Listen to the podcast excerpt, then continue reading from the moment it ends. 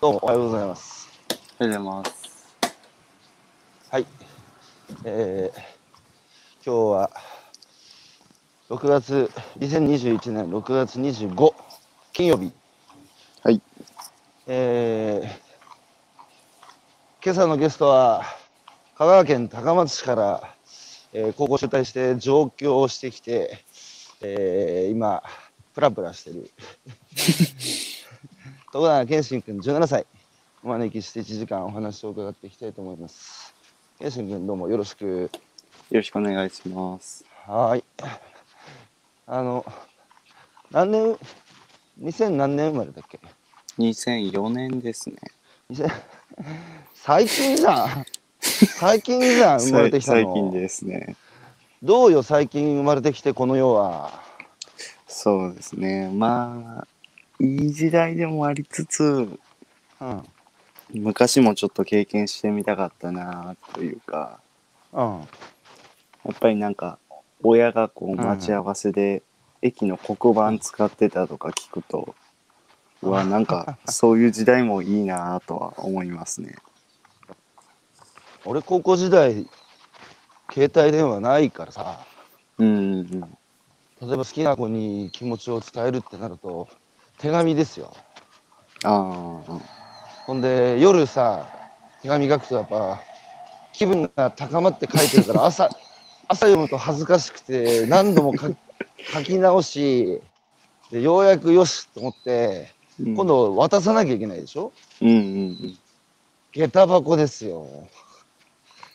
うわあいいななんかでも、下駄箱に、こう、こっそり誰にも見られないように、彼女の靴の中に入れるじゃん。でも、誰かに見られてて、で、そいつがさ、来て、えー下駄箱のその女の子の靴から書いた手紙を取って、うわー、ひろゆきなんかラブレター書いてるとかっつって、林立てられるみたいなオチ。あー全然もうないそんなんないっすもんね僕らはなんかうんそのスマホでねこうペペペって打ったらもううん完結するような時代で、うん。そうだよね。うんまあ便利すぎるかなっていうのはなんかおうおう感じるししかもさ、うん今度彼女に電話したいと思うと携帯ないから家に電話するんだよ。うんうんうんうんそうすると親が出てくるんだよ。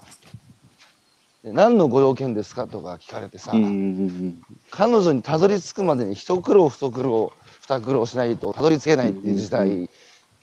あと当時やっぱ待ち合わせがさ、あの何時に、えーどこでって待ち合わせするとさ、やっぱ携帯ないからさ待たせられないしさやっぱ時間守ったけど今はさなんかこう約束もさスマホあるからさ遅れてもごめん。遅れてるとかって言えるからさなんか全然違うよね。うん。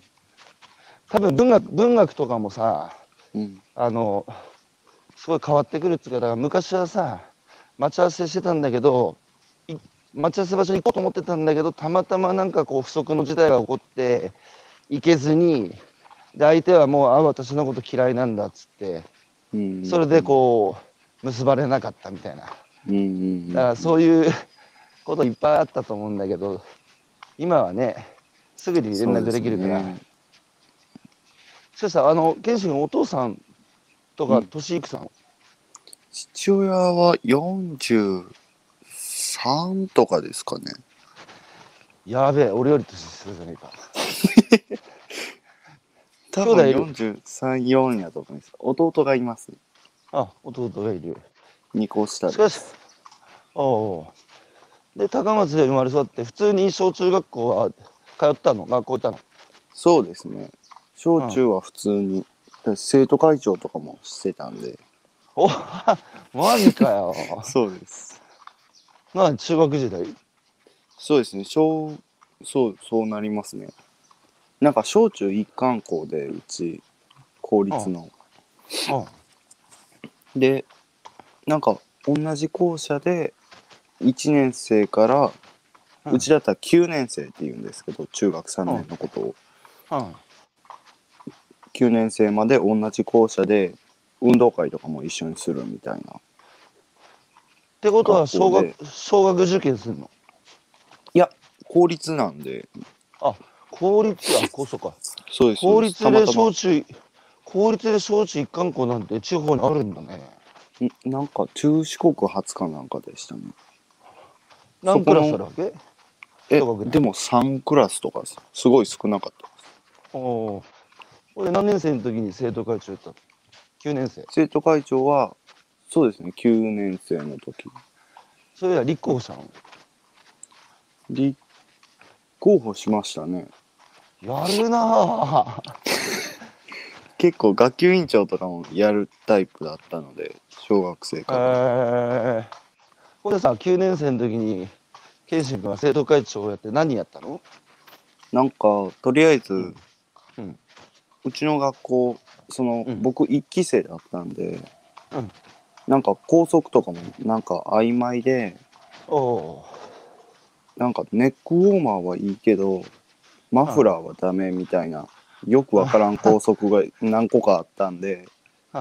そういうのを先生らと話し合ってうん。変えていったりとか、うん。そのなんか、なんでって思うことを、とりあえず、生徒会長っていう立場を利用してうん。変えていったりとか、すごいね、なんかさ、まあ、その、校則ってさ、うん、学校入るとあるじゃん。うん、で、いやいや、もうこういう決まりだからって、先生なんでこういう校則なんですかって言っても、いやいや、こういう決まりだからうちはって、理由を喋ってくれないっていう。うん、うん、うん、うん、だけどさ、そういうもんかと思って疑問に思わずにさ、そのその校則に従うで、従わないやつは尾崎豊みたいにさ、抵抵抗してね。で、どっちかだったけど、謙信君は、その校則変じゃねえかっつうのを、うん先生と一緒に、えー話し合って変えてった。そうですね。そんななんか劇的に変えたわけじゃないですけど、こう、自分ができる範囲で、うん。まあ自分がおかしいなって思うことはうん。話し合って変えるでそそれさ生徒も巻き込んだ？他の。あそう。一応他の生徒会メンバーも一緒に動いてもらったりとか、うん。まあなんか署名みたいな集めたこともあったし。おーすげえな。民主主義やってんじゃん。そうですデモクラシー。今考えたら。しかしさあの若い学校っつうか謙信君は1期生でしょ？そうですね。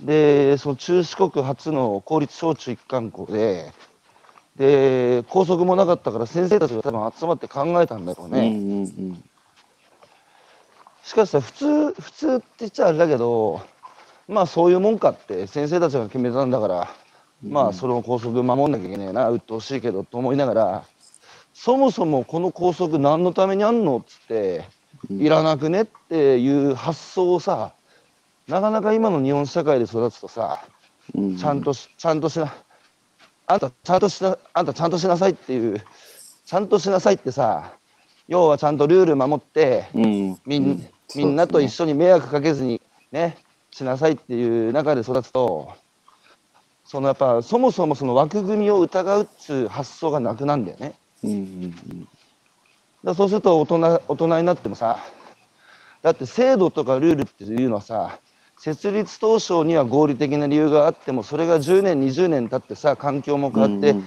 もはや合理性がないなんつうのは世の中に腐るほどあるからね。うんそうすると、おやおかしくねって、そもそもね、人のために作られた制度や枠組みだったかもしれないけど、今は人のためになってないじゃんっていうのは、よ大にあるじゃん。うんそこに疑問を感じて、おかしいから変えようっていうふうに声を上げるっていうのが、非常にこう、やりにくいっていうか、そもそもそういう発想すらない人がやっぱ、日本多いと思うんだよね。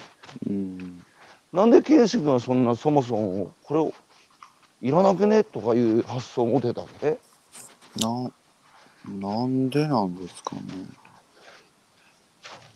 親からさうん。管理されて育育てられた？それとも放任されて育てられたあー。あ、でも結構制限は多かったかもしれないですね。意外あことれこれやっちゃダメとか。うん。なんか、これ買ってって言っても、うん ずっと買ってくれんかったりとか。ゲーム機とかも結構買い与えられるの。同級生の中だったら相当遅かったりとか。ああうん、でも、物事によるかもしれないですね。その、自分がやりたいって言ったら、習い事とかは結構やらしてくれたし、うん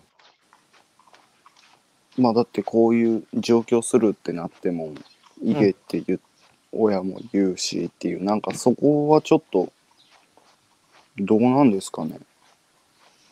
結構、こ、事柄によってそれは違うかもしれないですね。高校俺中退して東京行くわっつって止められなかったの？止められんかったっすね。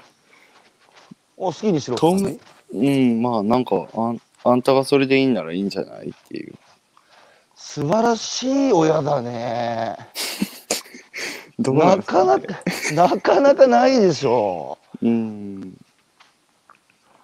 あの白井このあの海洋冒険家の白石さんの話したっけか俺あ、聞いてないと思いますね。あの世界を5周ヨットで5周だか4周だかしてうん。で世界最高峰のその世界を巡るヨットレースにもさアジア人初完走してとかいう偉業を成し遂げた白石康次郎さんっていう康次郎だったかな54歳のおじさんいるんですよ。うん。でこの人がすごいいい話しててさで子供の時にお母さん病気で亡くしてお父さんが育てお父さんに育てられたんだけどうん。ある時英語の点数0点っていうのを3回ぐらい繰り返してたら親が学校に呼び出されたんだってうん。そんで「あんたの息子もう英語0点3回続いてもうやる気あんのか?」とかっつってほんでお父さんが家に帰ってきてうん「お前勉強する気やるんだったらね塾にでも何でも行かせてやる」と。うん。だけど別にしたくないんだったらしなくていいと。でその代わり将来困ってもさあまあ自分の責任なんだから人のせいにすんなよっていう話をしたらしくてでその話を親父から聞いて、えー、白石少年は「俺は好きなことやる」つって「分かった」っつってその後もうぐだぐだ言わなかったらしいんだよそのお父さんは。うん。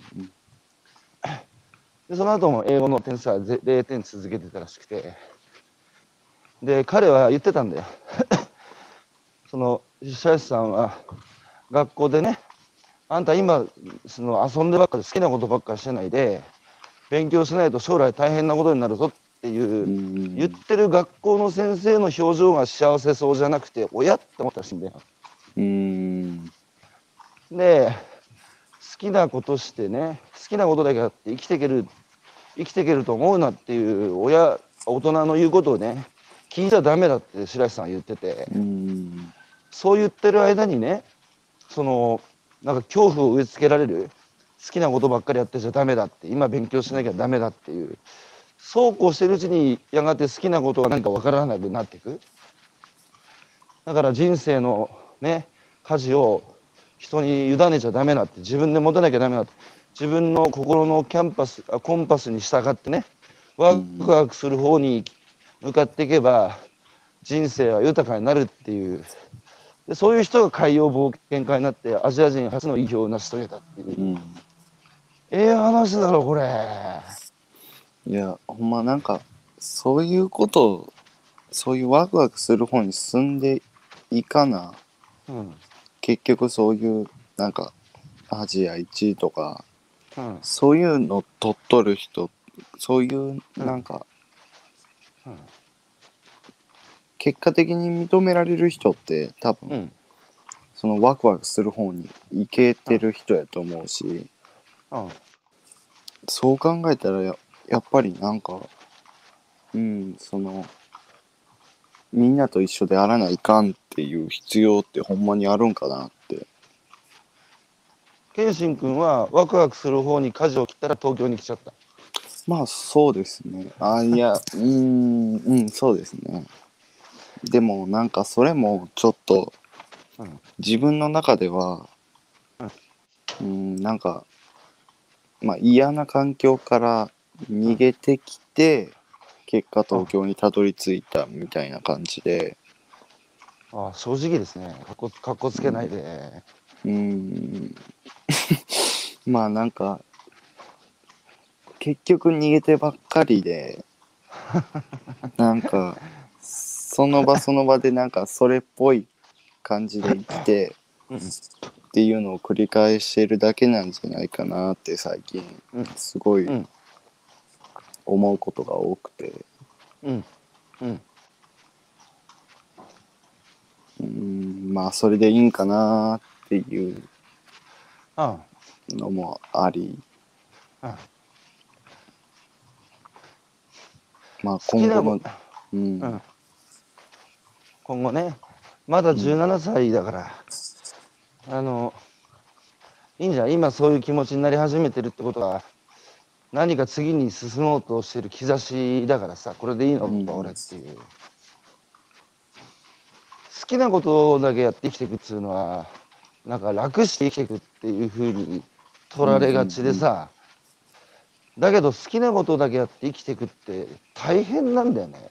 うんうんほっと人一倍やらないと好きなことだけやって生きていくなんていうことは無理だしだけど好きなことだからこそ続けられる。うんうん。嫌なことあっても頑張れるから。だから好きなことやって生きていくっていうのは自分の人生に自分で責任つけるっていうあ責任を取るっていうか自分で尻拭くっていう生き方だからさ。うんうんだって誰も責められないじゃん。だって自分で好きでやってんだから。うん。誰も責められないからもう自分で腹くくってやるしかないんでね。だから謙信君はこれからだから自分の進路っていうか自分の好きなことさ生き方を自分で見つけていくんだろうけどしかしさやっぱお親いやすごいいい意味でさ謙信君の親がやっぱへちゃんとしてなくていいよ。そうですね。なんか両親ともちょっうん。と変わった経歴というか、まあ普通そんな一般的な経歴じゃないっていうのはあるかもしれないですね。えどんな感じなの？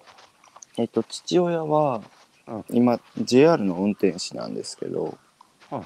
あのもう高校受験とかもうん。から、もう一切受験入社試験とかもしたことないみたいな。は ずっと野球を小学生からずーっとしててあそれではもうなんか市内の全部の高校から推薦みたいな形で来とったけどそれを全部蹴って隣の市の野球高校に野球の自己推薦で入ってお JR も社会人野球の方でうん。あの野球の面接みたいなのして入ってそっからフェードインでうん運転手になってみたいな感じで。勉強を一切してこなかったみたいな。えー、野球一本で学校も入って会社も入って、うんうっていう人なんだね。そうですね。や,、まあうん、やからこそそうやって別にうん、勉強だけが全てじゃないっていうそのうん。自分の好きなことやればなるほど。なるほど。まあこうやってある程度家庭も持てるしっていう考ああなるほど。おふくろさんは？え母親はうん。母親も高校中退しててうん。でなんかまあいろいろうん。高校辞めてアルバイトっていうか、まあなんかうん。いろんなとこうん。回って結果的にうん。病院みたいな仕事がしたいってなって、うんうん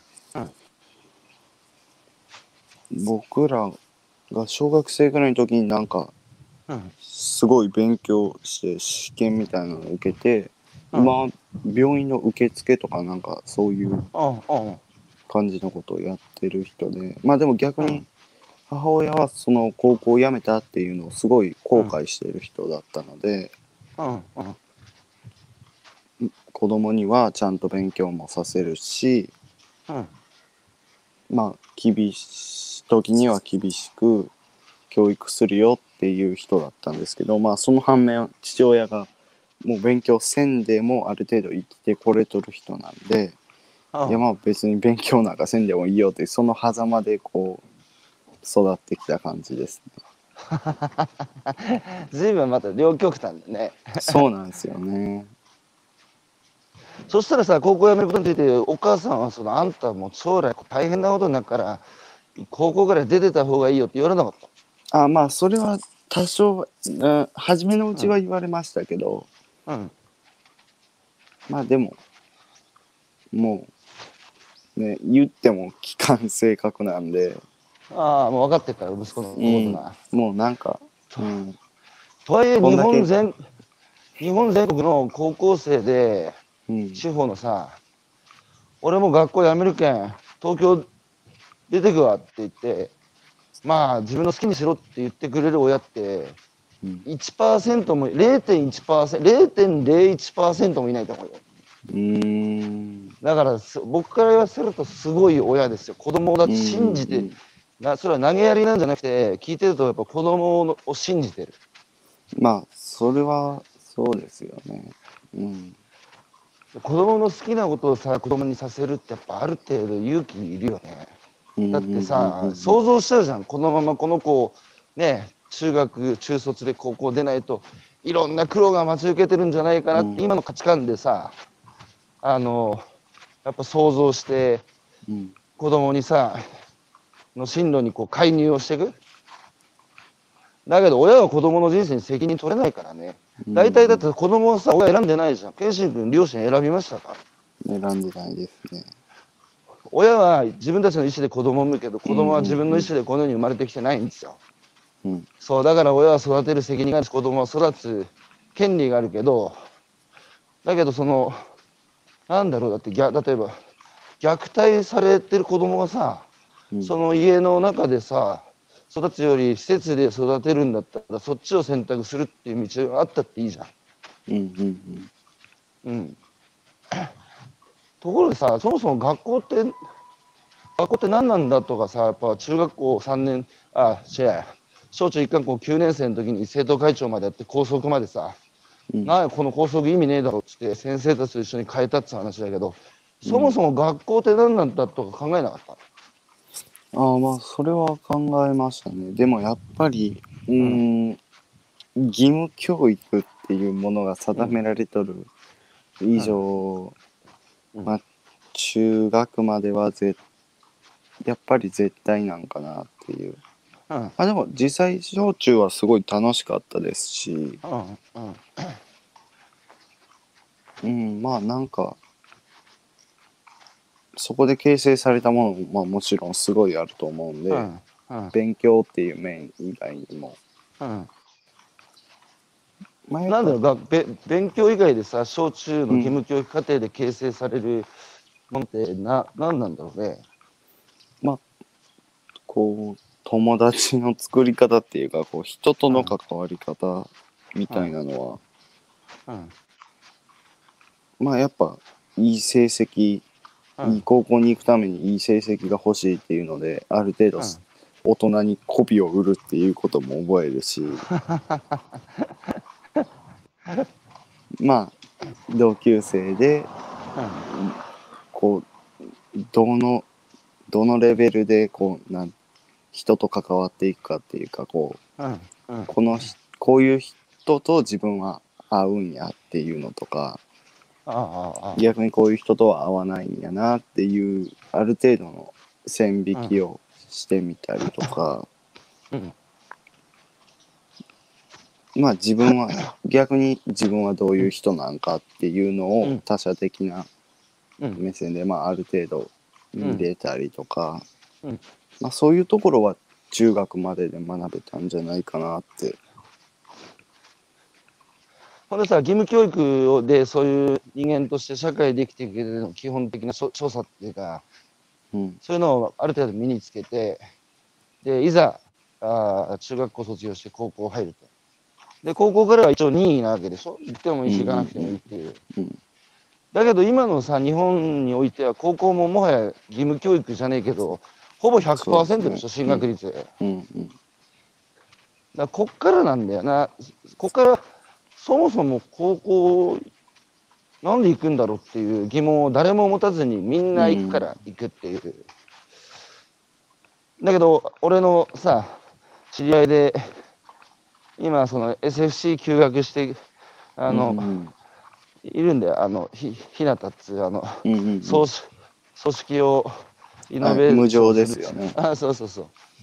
あいつなんかもさすごい常にそもそも何なんだろうっていう疑問を今のさこう文化だとか今の成長一辺倒のその世の中の価値観だとかそもそもって疑ってくんだけどあいつがやっぱり高校入る時親から、まあ、高校行くかどうか自分で決めろって言われて任せられた判断をってこれがすごいなと思ってんだけど、謙信君の場合さ、親から言われたわけじゃなくて、自分でさ、一回高校入ってみたけど、うんやっぱちげえな、これっつって、やめ、自分で辞めるって判断したでしょ？うんよくできたね。だって行くの当たり前なんだよ、みんな。うーんまあ何が嫌になってやめ、だって2年生までやってたでしょ、高校生。そうですね退屈だった。あもうめちゃめちゃ退屈でしたねほんまは1年でやめよっかなと思ったんですけどうん。なんで中学まではさ、それまでそれなりに楽しめてたのに、高校入ったらいきなり退屈になった？うーん物理的に学校が遠くなったっていうのもあると思いますし。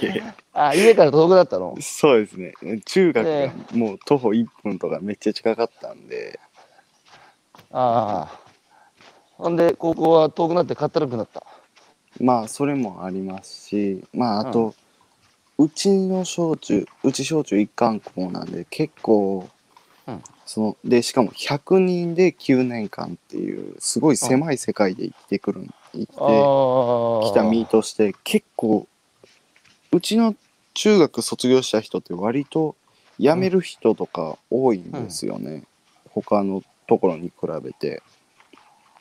えあの割合が高校で何？辞める人間の割合がすごい多マジで？くてそうなんかこうまあた大その辞める人はの理由は大うん体その、すごい狭い世界で生きてきたがゆえに、うん。高校っていうその中学でみんなが経験するものをうん。高校で初めて経験するんでうん。そこで戸惑ってこう適合できんかったりとかしてああ。不登校になってみたいな子がまあ多分他の中学に比べて結構割合として多いんですけど、なるほど。うんまあ、なんかそういうところも、うん。うん。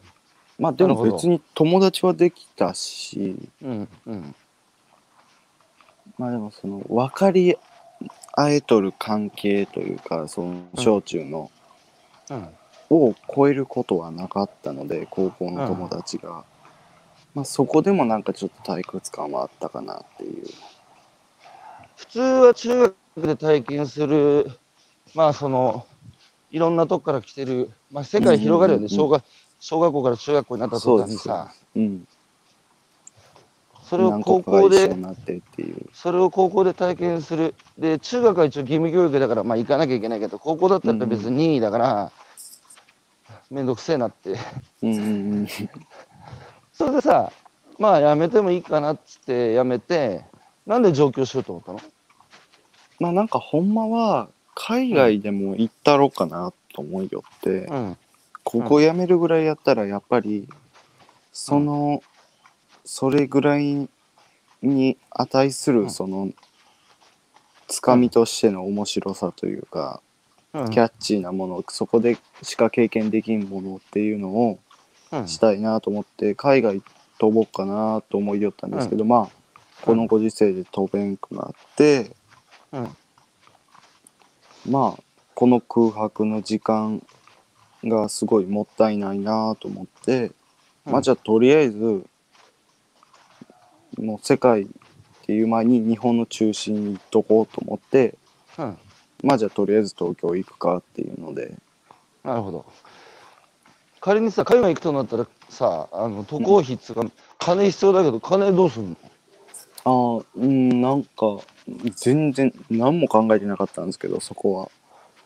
まあなんかワーホリでみたいなとかなんかほんま触りレベルにしか考えてなくてこなるほど。う。どうしようかなって計画立てようとしょった時にもうコロナってバーンってなって、うん。ほんでさ、香川、その、香川の高松で生まれ育って、高松しか知らなかった青年少年が、えーやがて青年なり東京出てきて、まあ、いわば、いけすから大会大海原に飛び出してさ、うんで今まではだって守られてたんだからさ、うん。うんとりあえず口パクパクしてればいけすの中の養殖魚みたいに、えー朝昼晩って餌放り込まれてさうんうん。とりあえず口パクしてれば生きていけんじゃんでもそのいけすから飛び出るとさいろんなね食うか食われるかの世界で自分で餌探さなきゃいけないし自分で生きないとさ生きていけないじゃん。うん。だけどいろんな魚がいてさ生物多様性があってうん。そのいろんなまだ見ぬ世界がそこに広がってる。謙信君はまさにいけすから飛び出てさ学校っていういけす高松っていういけすから飛び出て今や学校以外の社会やさあるいは東京は人種まあいろんなるるつぼだからいろんな大人たちに出会ってさ率直にどうですか？いけすから飛び出てみて。あめちゃめちゃ楽しいですね。楽しい？うんめちゃめちゃ楽しいです。上京してほんまに良かったなって。おう何が楽しいんだ？まあやっぱなんか僕その前の人一生とかうんっていうのがすごい嫌。変わらないっていうのがすごい嫌で。うん。まあこっち来てやっぱりそのすごい刺激を与えてくれる、まあうん。街だったり人だったりっていうのがうん。すごい多い環境にいてうん。まあ前の人違う自分やなってこう実感できる機会がすごい多いというか、うんまあもちろんいい出会いがあったからこそなんですけど、うん。まあ、そういう意味でやっぱり高松にいた時よりこう、うん。人生のグラフの角度がすごい上がってるというかうん。なっていうのをこうなんか自分でなんとなく実感してて充実してるなっていう。じゃあやめて出てきてよかったあ今のところ良かったなとは思いますね。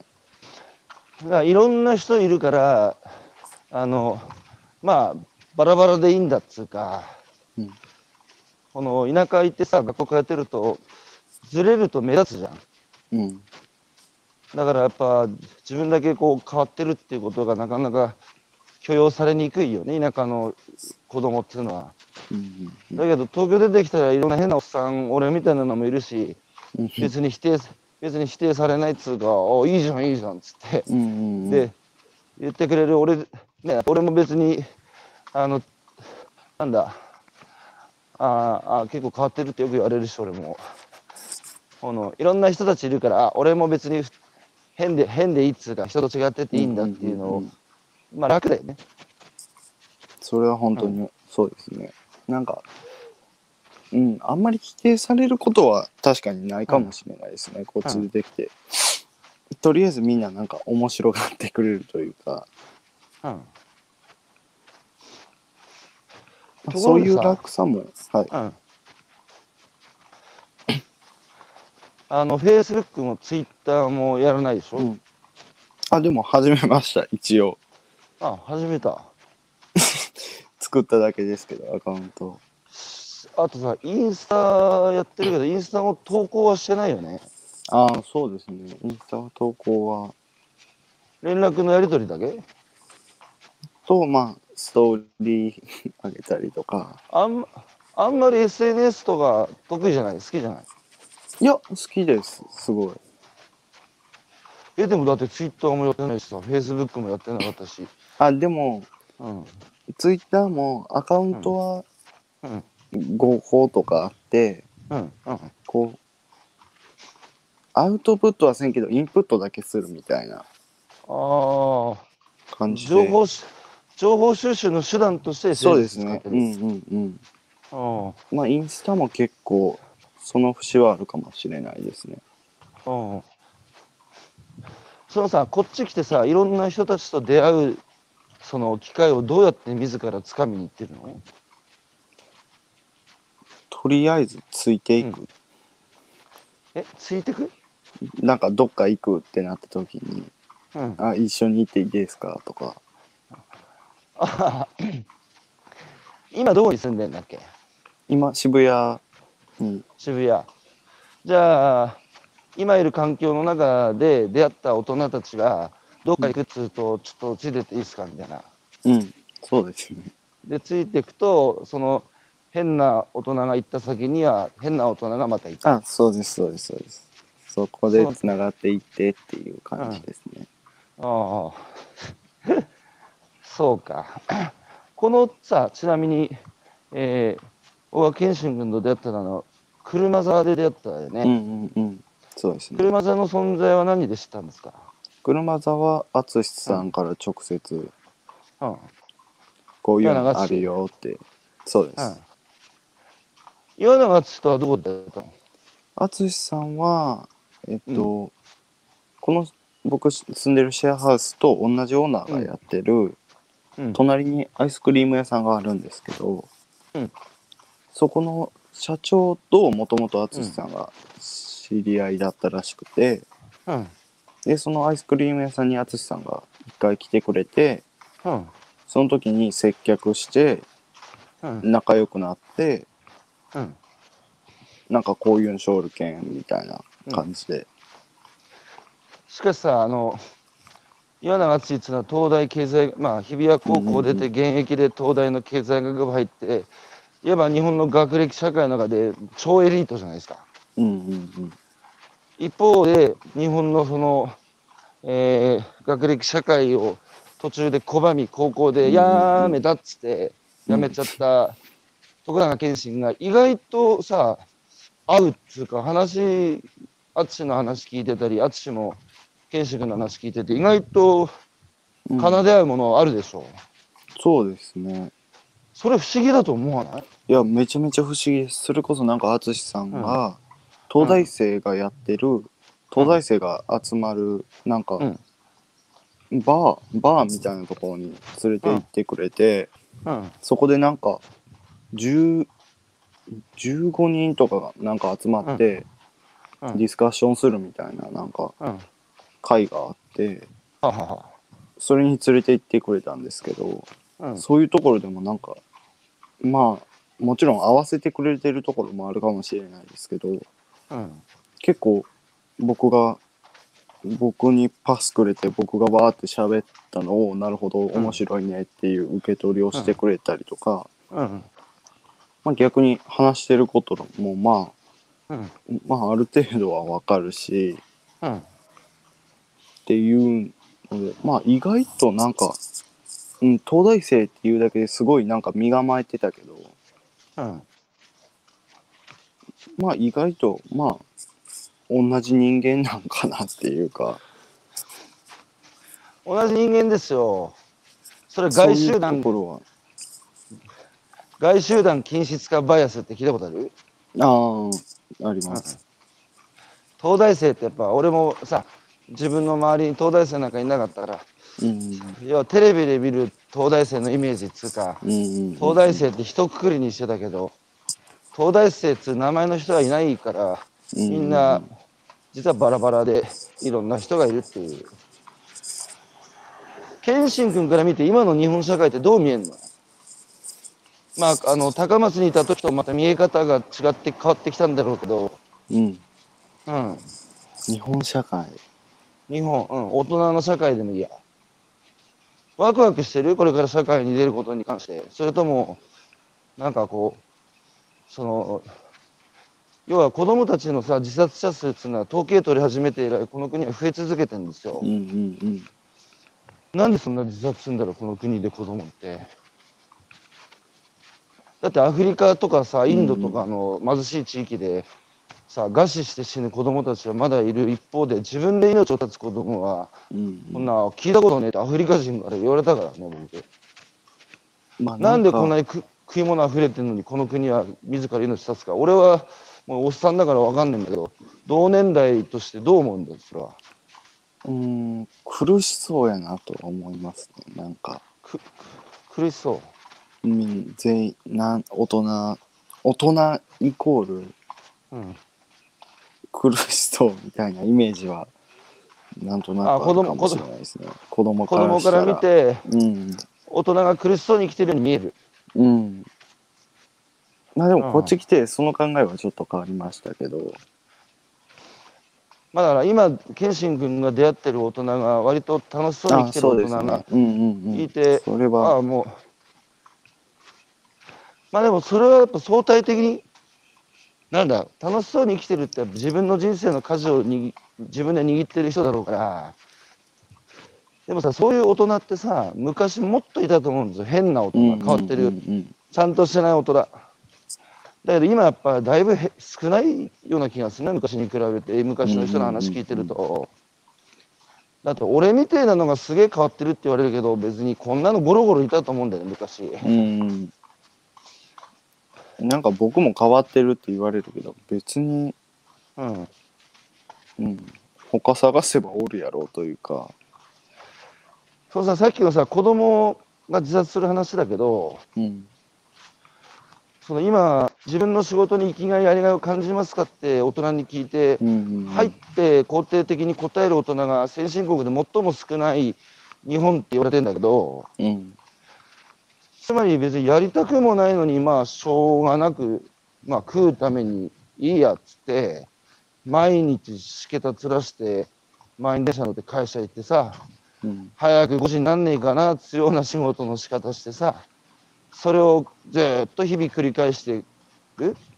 うん。でそれが謙信から言わせるとなんか苦しそうに見えるっていう。そうですね。でそれをさ子供が見てたらさえ？俺たちもこんな風にしてあと60年とか生きるの？みたいな、うん。うんうんまともな子供ほど絶望的になるっつうか。そうですね。そういうのやっぱあるのかな？うん。そのまあなんか苦しそうやし大人になるんが嫌って。うん。いそこがなんか結びついてきて。うんまあもちろんそれ以外にもいっぱいあると思うんですけど、うん。まあそういうのもなんか要因の一つとしてうん。でもさあるのかなっていう。で もさ大人たちは子供らしさを望むからさうん。子供はね、えー夢をも夢を抱けお前たちの夢なんだって大人たちはしけたつらして聞いてくるけど、そんなお そんな大人に言われたくない夢のない大人にさ、うんうんうん。夢なんだって言われたくねえよ。そうですね。うん。結局その学校の先生、さっきの話と一緒で、うん。まあ、そうやって言ってくれるのはありがたいけど、まあ、うん。言い寄る人はじゃあどうなんっていう。ところですよね、多分。謙信今遊んでばっかで勉強しないとお前将来大変なことになるぞって言ってる先生が幸せそうじゃないっていう。うん、勉強した結果がそれなんだったらっていうのは、だから問われてるのは大人社会でさ子供なんてさ今時のさこの時代の今時の子供は昔と比べてなんつうけど子供は昔も今も何にも変わってねえと思うんだよな。うんうん。育つ環境と大人が変わってるんだって。うん。うんうん。ここでさあの、うん、東京にある吉祥寺の成形中学校っていうところでうん。生きるとは何かっていうテーマで講演しろって言われて行ってしてきたんだけどうん。そんで俺聞いたんだよ。そう日本のね子供たちの中でそう自殺する子供がいると。で統計取り始めて以来増え続けてると。うん。なんでなんだろうっつって。でこの中で自殺したいと思ったことあるやつ手挙げろっつったらまあ一人男の子が手挙げてくれたんだよ。うんそして彼は俺にこう言ったんだよ。僕は今まで自殺したいと思ったことは一度もありませんと。うん。だけど生き生きたいと思ったことも一度もありませんって。あで俺すげえちょっと重い言葉だなって思って生きたいと思わない日々を積み重ねていった先には何が待ち受けてんだろうそれは生きる理由生きる目的の喪失で従って死なないでいる理由もなくなるってことじゃねえのかなと思って。うんそれ謙信君俺はよくわかんないんだけど謙信君はそのその子のセリフっつうのはわかる？意味があめちゃめちゃわかりますよ。やっぱり。それはうん。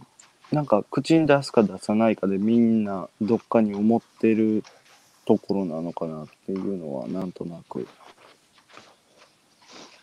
だからなんその生きたいと思ったこともないっつうことはいつまりその何にもしなくても生きれてるっていうかうんうんうん。だってさ明日来るかわからないさ内戦だとか、えー貧しい国で生きてる人たち子供たちはさやっぱ死にたくない生きたいって明日もって。でも生存に必要な条件がもう満たされきったこの日本社会に今生まれ落ちた若い人たちはだってもう満たされてんだから生きたいと思わないじゃん。うんうんだからこそ生きる意味を切実に求めてると思うんで、今の若い子たちって。そうじゃなかったら、だって、アフリカの子供が生きる意味を求めてるかって求めてませんよ。明日生きる、うんうんうん今日生きれるかどうかわかんないんだから。そういうのはやっぱりある。その、大学生とかを回ってもさ、生きる、生きるリアリティの喪失なんだよね。うんうんうん。その生きる実感だとか、生きる意味、目的、理由を探しあぐねって苦しんでる子たちが多いより僕には見えるんですよ。その辺どう？ーんそうですね。なんう、うん、結局その生きる生きたいとも思わないっていうところの一つに、うん、死というものからうん多分遠い環境で生きてるじゃないですか、うん僕たちって、そういう環境で育ってきたっていうその死というものをうん、知らないっていうのはすごく大きいのかなと思って、まあ、なんか僕それままず父親が出てくるんですけど父親に言われてたのは、うん、何か二択を迫られた時にうん、絶対にその自分を苦しめる方に行けって言われてて。おおなんかそれもまあまあありきたりな言葉ですけどその苦しい方を選ぶみたいなのって。う、うん、うん、まあそれって多分自分の首を絞めることにもなるんですけどそうやって生きる実感をかんこう生きてるっていうのを感じることにもつながるのかなっていうのをうん、なんとなく思ってて、まあ、そういう意味ではやっぱりその、うん、まあ、みんながしてるからっていう理由で高校行って大学行ってっていうのは、うん、それが正しいとされとる世の中だからうん、こそそれを選んどるだけであってうん、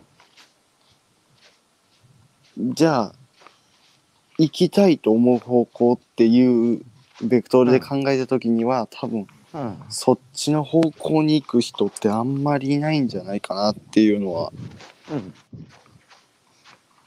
ん。僕は面白い。厳しい方に向かいっつうのは失敗する確率も高いじゃないですか。うんうんで今やっぱ失敗したくないっつう話もよく聞くんだよね。あのでもさ若さの一番の特権は。やり直せることだからだって背負ってるものも少ないから失敗したって傷口が狭くて済むけどこの年になるとさ健信君うん。うん。やっぱ家族もいるし会社もやれば社員もいるしやっぱしくじればさ傷口が大きくなるっていうか背負ってるものが大きいっていうのはやっぱだんだん保守的になるってことなんだよね。だから年配の人がさ保守的になるのは当たり前の話で、俺だってさ年取ればさ若いやつからなあいつもうほんとなんかガチガチの頭家庭なんて言われますよ俺だって多分。うんだからローそうですかね。なんじゃねえか、やっぱ、やっぱ俺若い時に比べて勝負しに、そんなことねえか。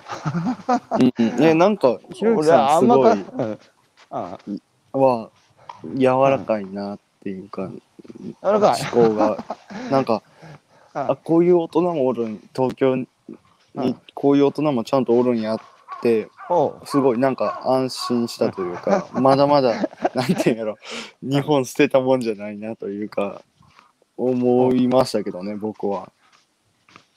お俺のことを見て知って、日本はまだすまだまだ捨てたもんじゃないと思った？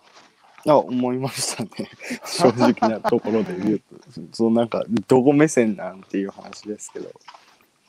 いや、俺はね、とにかく人生楽しんで生きてる背中を見せるのが一番のうん。若い人たちへの、なんつうか、な、な、教育っつうのは、こう教育って言葉はあんま好きじゃねえから、なんだろう、一番のメッセージでさ、うん。この世界は、確かに苦しみに満ちてるけど、生きるに値するっつうか、楽しいぞっつうのを伝えたいんですよ。うんうん伝えたいっつうか、まずさ、それ、大人の姿で見せないとさ、って思うんだよね。うんでさ、さっきのさ、死が遠ざかってる話だけど、このやっぱさ、宿題もさ、締め切りあるから、まあ、しょうがねえなっつって、明日締め切りがっつって、やんじゃん。うん締め切りなかったら宿題やるかってやらないし、大人だってさ、納期っていう、締め切りがあるから仕事するんだって、締め切りなかったらだらだら、だらだらしますよ。うん人生も同じでやっぱ締め切りがあるから生きるつまり死があるから生きるんだけどうん。今やっぱ死が日常生活の中にない。つまり締め切りがない人生をこうだからだからだから生きないっつうか。うんうん。死を感じるとやっぱ生き生きようとしますよ。でも死がなくなると生きようとしないでまあ生きる屍みたいにしてさうん。漫然と生きてしまうっていう。そういう感じだよな、うんうん、だからさうん、そそんな人がさうん。やっぱある日突然そう締め切られる時が来る。それがね余命宣告なんですよ。うんうんうんうん。そうするとそうなんですよね。僕もそうするとね余命宣告されるとね本人と家族はねやっぱねか締め切られちゃうから価値観の優先順位変わって時間の使い方変わるんですよ、うんうんうんうん終わりから逆算しますよね。そうだけど残された時間はわずかだから後悔するんですよ。もっと早く気づいてればよかったってね、でそれをいかにさ僕ら日常から自らに問うっていうのはやっぱ簡単じゃないじゃないですか、うんうんうん。でもあれだってよスティーブ・ジョブズとか世界をさ変えたジョブズは毎朝鏡の前に立って今日がねその最後だとしたら今日一日やろうとしてることは本当に俺がやりたいことなんだろうかって毎日自分に問うたっていうそこはほんまに聞いたことある。よ。うん。うん。あそれめっちゃ大事やん。ほんまに大事やなっていうか。うん。なのに今やってる自分の仕事に生きがいやりますやりがい感じますかって聞いて入って答える人が世界的に最も先進国の中では少ない日本ってことは、明日が来るのは当たり前だと思って漫然と生きてるってことでしょ。うんうんうん。そうそれは絶対そうですね。やけんでもさ今日死なないからうんうん。別にまうん。あある程度のうん。その生活でいいやっていう。うん。みんなほんまに今日死ぬんだったら多分同じ一日送らん人がほとんどというか。あまあうんだからこそうん。ねもうちょっとこうん。うまあ今日うん。終わりを決めるっていうのはなんか大事なんかなってうん。僕思ってて、うん。僕は ずっと結構もう1年ぐらい言い続けてることなんですけど、うん僕なんか勝手に自分自分の設定としてうん寿命27歳までって決めとんですね。お おうでなんかそれこそまあ今うん周りからすごいん17歳なのにすごいねとかうん。生き急いでるくないって言われることもあるんですけど、うん。もう折り返して僕の設定の中では折り返しちゃってるんでなるほど。こう27から逆算した時にもう時間がないんですよね言ったら。はいはいはいはい。まあでその計画通り行って27で別に仮に死ん死んでもいいしうん。死ななくてもうん。まあじゃあそこから第2の人生のスタートであってうん。まあ仮には平均寿命は80何歩っていうところまで生きた時にうん。そのペースで生きれたら僕は3倍の人生を歩めたくなるんですよね。ああ。いいね。おい面白い考え方ですね。うん、これ父親に話したら何をんやって言われたんですけど、うん。でもこっちで仲良くなった人に話したら「ああなんか献身らしいね」って言われることがなんかすごい多くていやいや、素晴らしい考え方ですよ。うん。まあなんかそういうなんかできるできんとか以前に、うん。そういう形としてある程度うん自分の中に持っとくっていうのはなんかすごいうん。大事なんかなっていうふうには思いますね。27っていうのは高杉晋作が27ぐらいじゃなかったっけ死んだの。あ結構27で死んでる著名人すごい多いですね。僕ねは、27うん。うん、ジェームズ・ディーンとかもそうじゃないか。あそうですそうです。うん。僕はシ尾崎尾崎豊もそうじゃないか。尾崎も27です。うん。僕は結構音楽うん。をずっと通ってきて、うん。憧れてるうん。ロックスターって呼ばれる人たちも結構もう27で死んでるっていうまあ安易にそ その人らが27で死んどるけん27って決めたのとあとなんか17になったタイミングでこういうことを考え始めたというか、まあなんか形にしようと思うんって考えて、あじゃあ10年後27歳かっていうところで考えたっていうまあ単純にそんだけなんですけど。27が寿命だったら高校なんか行ってる場合じゃないね。えそうですそうです。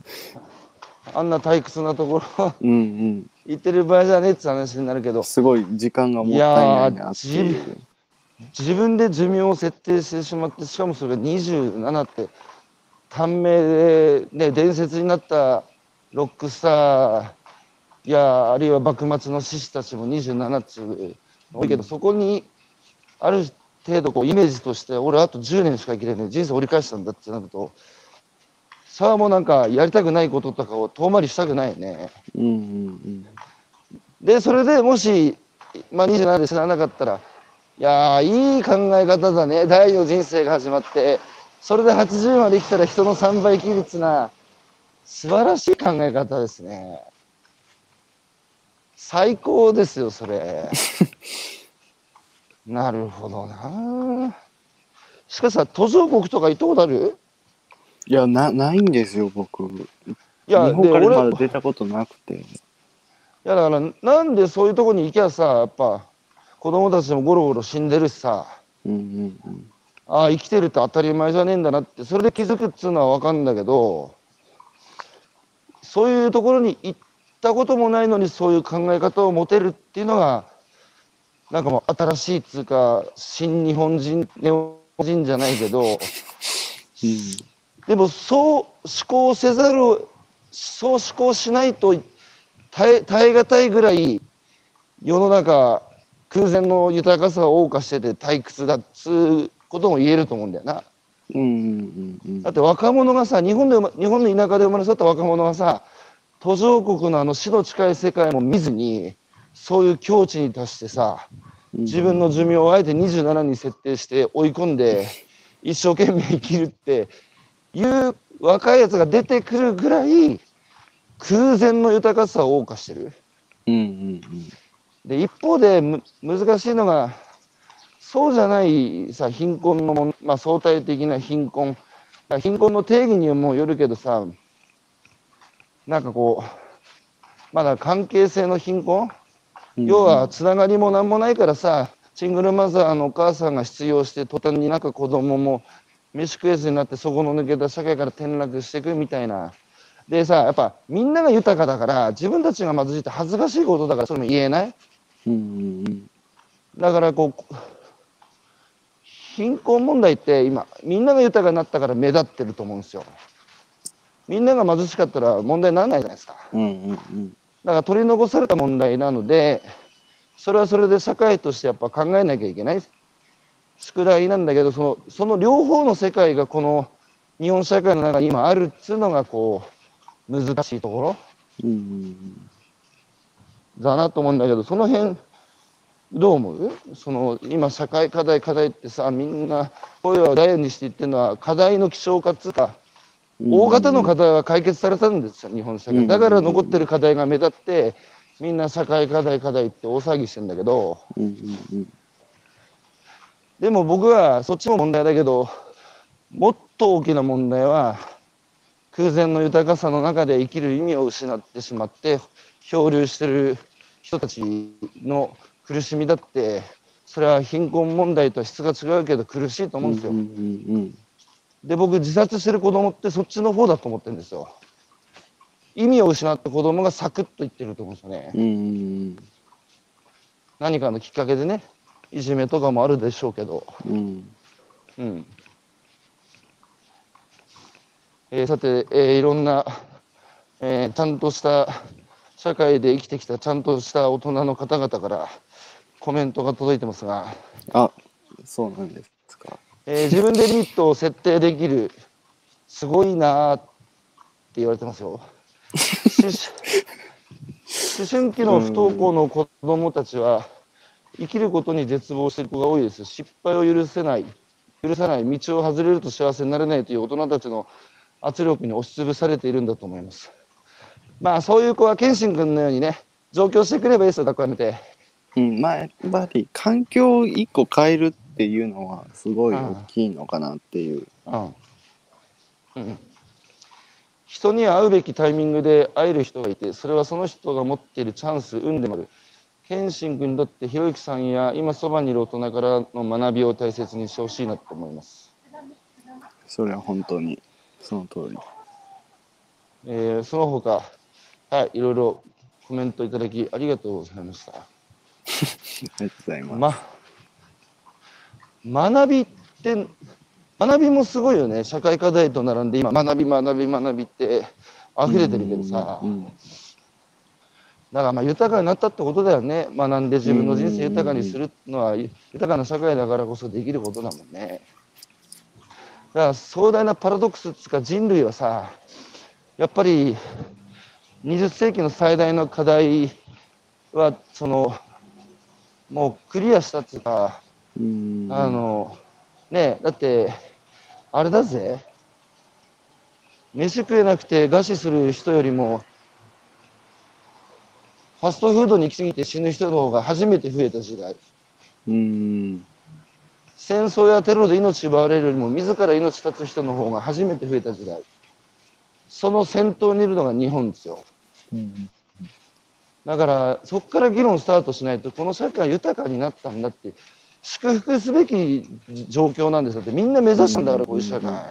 僕らの先人たちはさだってさそうじゃんもう江戸時代は身分差別で死の交渉なんてあって切り捨てごめんなんつってさ好きな人できても身分違うだけで一緒にななれないだとかさ、うん。そんなとこからさ明治維新でデモクラシー導入してさ最初は金持ってる男しか投票権なかったけどそれがさ参政権も拡大してでい医療も発達してさ病気も治るようになってさ愛する人がさ短命で死んで悲しむなんてこともなくなってさこんなに昔の先人たちがもう望んだ心から望んだ幸せな社会が今僕らの目の前にあるんですよ。うんそっからちゃんともの考えてスタートしないと、いねえ、つまりどこに行くかっていう議論ばっかりしてるけど、俺たちどっから来たんだっていう、やっぱりこれまでのルーツをちゃんと考えないとどこに向かっていいか分かんないになっちゃう。だからこれまで来た道をもう一回僕らさ、ルどっから俺ら来たんだっけっていうのをちゃんと考えないと、迷子になっちゃうですね。うんうんうん。えーということで、えー今朝は、もう人生を折り返した。そうですね。僕の中では。えー人生を折り返して後半戦を、えー生きそびれないように生きてる、えー17歳の、えー、徳永健信君から話を聞いてきましたが、いやー、俺も寿命設定しようかな。でもやべえな、今寿命設定したらもう、もう46まで生きちゃったからな、これ。あの、健信君がね、どんな人生歩むのか、楽しみですね。なんか見てるとさ、あなたがどういううん真っ白な、まだ真っ白なキャンパスなんだから。つうか、やっぱ色を塗りかけられてたんだよ、これまでの大人社会に。うんうんその、その色さ、俺の色じゃねえ、これっつって、その、キャンバス自体さ、破り捨ててさ、新しい真っ白なキャンバスを手にしてさ、今からそこに絵描くんだよ、君は。どんな絵を描くのか楽しみにしてますよ。はい。僕も楽しみです。ということで、ケンシン君にはまだ僕直接会ったことがあそうですね。そう、そういえば。ないですけども、ね、生きていたらどこかで、えーお会い、お目にかかれるのを楽しみにしてますわ。はい。はい。ということで、ケンシ君、今日はね、朝よくとよく起きてくれました。あの朝早くからお付き合いいただいてありがとうございます。こちらこそ。またじゃあありがとうございますどっかでね、お会いしましょはい。う。はい、じゃあお聞きいただき皆さんもありがとうございました。今日も良い一日をお過ごしください。じゃあね、ケンシ君。はい。ありがとうございます。はい。眠かったら今